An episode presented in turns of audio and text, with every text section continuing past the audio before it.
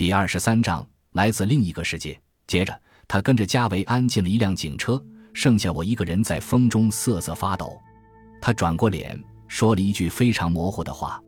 当德雷克遇到莱茵，他说：“你最好警告他，他将会遇到麻烦事。”马里尼不会知道他说的这句话有多正确。如果我们中间的任何人拥有洞察先机的能力，我是绝对不会叫了出租车动身去德雷克家的。我们三个人就会坐进加维安的警车里，伴着警笛声扬长而去。就这样，我在河边下了车，独自站在这栋九十八街的大宅子前。这是一栋有着六十年历史的大厦了。在一八八零年代，这种款式是绝对的潮流，但现在。这栋熏黑了的大房子跟天气一样冷冷清清的，我的耳朵都要冻僵了。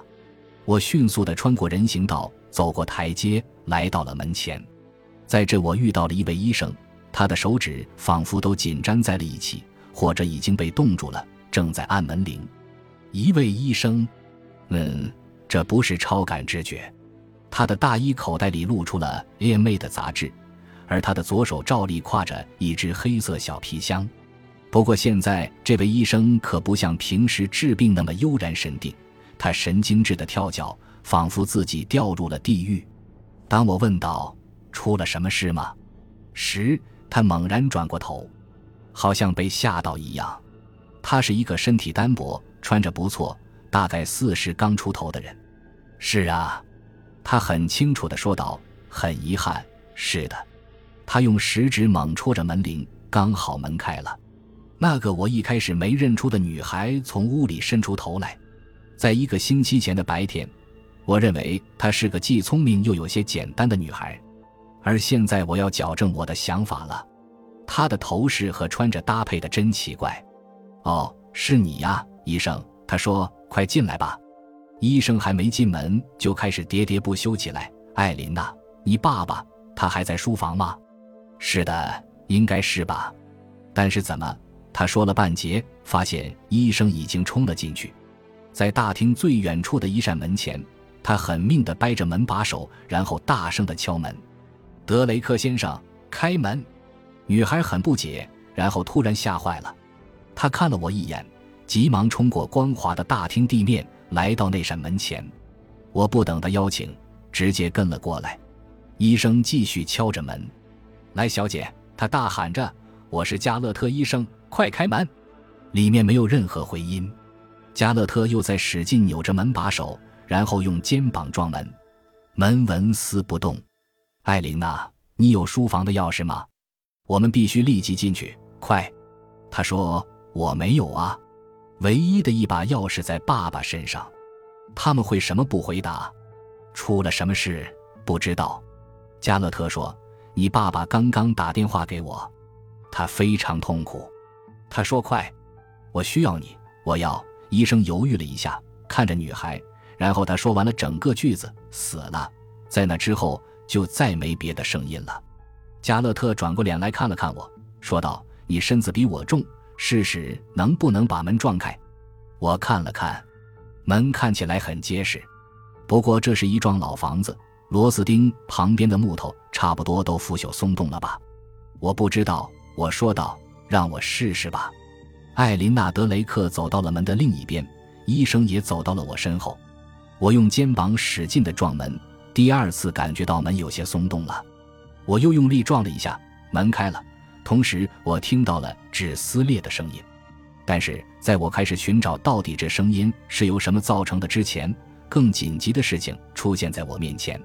我发现自己正盯着屋里唯一的光源，桌子上放着的一盏暗绿色台灯，电话也翻倒在桌子上，话筒掉在了桌子前面的地板上，地板上有什么看起来是铜制的闪亮的东西，上面粘着暗色潮湿的污迹，一具尸体四肢仰卧着躺在地上。加勒特医生说：“艾琳娜，你先出去。”他越过我，来到尸体旁边，弯下了腰。他翻开德雷克先生的眼睑，另一个只手检查他的脉搏。我从来没听过鬼的声音，不过这一次我听到的的确太像了，一种带着痛苦的低沉、颤抖的声音。我吓得猛然起身，环顾四周，发现我左侧后方的黑暗中仿佛有白色的东西闪过。我的身后，艾琳娜正念叨着“灯灯”，然后她找到了墙上的开关，天花板上的灯光瞬间驱走了所有的黑暗和鬼怪。但是我们看到的景象还是非常奇怪：椅子翻倒在地毯上，紧挨着房间正中的小桌子；另一张椅子上瘫坐着一个女人，趴倒在桌面上。这是一个深色头发、外貌姣好、体态婀娜的年轻女子，特别是后面这点尤为明显。我看了几眼就才能相信，她只身披一件薄薄的简易的浴衣，其他什么也没穿。艾琳娜还是眼盯着躺在地上的尸体。爸爸，他死了。勒特无奈地点了点头，慢慢地站起来。我只能听见这位女子的呼吸声，再没别的声音了。加勒特推了推她。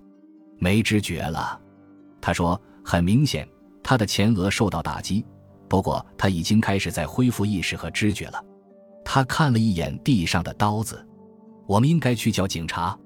我几乎没听见他说的话。我正在奇怪，在这个房间为什么会感觉空荡荡的。外面的大厅以及起居室里都被布置得很华丽，就像在炫耀自己钱花不完一样。而对比起来，德雷克的书房简直跟牢房一样的简陋，除了桌子、小桌子和两把椅子，角落里一个三折的屏风，就没别的家具摆设了。墙上也没有挂画，也没贴墙纸、海报之类的。虽然有架子，但是架子上一本书也没有，桌子上一支笔、一个本子都没有，除了一部电话、一个台灯。奇怪的是，还有一卷粘胶带。我只是略略的四处环视了一下。桌子后面的墙上是巨大的窗子，这吸引了我的注意。远处是一个漆黑的矩形，仿佛散落的珠宝一般的是新泽西的点点灯光，而上面则是天空中微弱的星光。窗户中间的那条线，就是两半窗户闭合的那条线，被长约六十厘米的褐色纸袋粘住玻璃。这扇窗户，也就是说，被彻底的封闭了。这时，我想起了我刚刚撞开门进来的同时听到了纸撕裂的声音。我转过脸来，艾琳娜还是站在那一动不动。门内侧和墙柱之间有更多的纸袋，四条已经撕裂成了两半，另外两条被拉得松动了，耷拉着在门边上。就在这时，一个轻快有活力的声音从大厅传了过来：“你怎么能让前门洞开着，在这么冷的天里冷风直灌呢？”艾琳娜转脸，对面站着一位宽肩膀的年轻男子，他有着波浪般的卷发，打着手绘的领带，看起来非常的自信。他大喊了一声“保罗”，然后跌跌撞撞地扑到男子的怀中。他对他眨了眨眼：“嘿，怎么了？”他向屋里看去，看到了桌子旁倒在地上的东西，瞬间浮现了自信心消失掉的神色。加勒特医生走到了门口，肯德雷克，他说：“带艾琳娜离开这。”我马上不要！艾琳娜哭喊道。她直起了身子，突然转身准备走回这个房间，但是保罗拉住了她。“你要去哪？”他挣扎着想挣脱他的手。我打电话通知警察。他的视线顺着地板上的血迹延伸到了那把翻倒的椅子，以及桌边的昏迷女子。就是他杀了爸爸。就在那时，我准备冲进去拿起电话。我还没走两步，那个穿着浴巾的女子突然惊声尖叫了起来。她两手紧紧抓住桌沿，眼睛直直地盯着德雷克的尸体，一直盯着好久，仿佛一尊实质的雕塑。突然，她身体颤抖起来，又张开了嘴。医生一步走到了他面前，他狠狠地扇了他一巴掌。他停止了悲鸣。但是恐惧依然充满了他的眼睛，他依然紧盯着尸体，仿佛这是地狱来的恶魔。歇斯底里症。医生摇了摇头，看着我捡起电话，顺便也叫一辆救护车。他转身和保罗·肯德雷克交谈，命令他立即把艾琳娜带出去。艾琳娜·德雷克用自己大大的不解的眼睛注视着穿浴衣的女子。他，他杀了她，为什么？保罗点了点头，拉着艾琳娜转身，把她带出了房间。警察总是能从电话上找到太多指纹，但是没几个好用的，因为指纹相互覆盖不好辨识。但是我很小心地拿起电话筒的一端。警察的总部有了回应以后，我把事件前后快速简短的概括了出来，并让加维安警探回我电话。我告诉了他们德雷克的电话号码。当我正在通话时，我看见加勒特医生从小皮箱里拿出一管注射器。在我挂上电话时，他正准备往那个女人的胳膊上刺。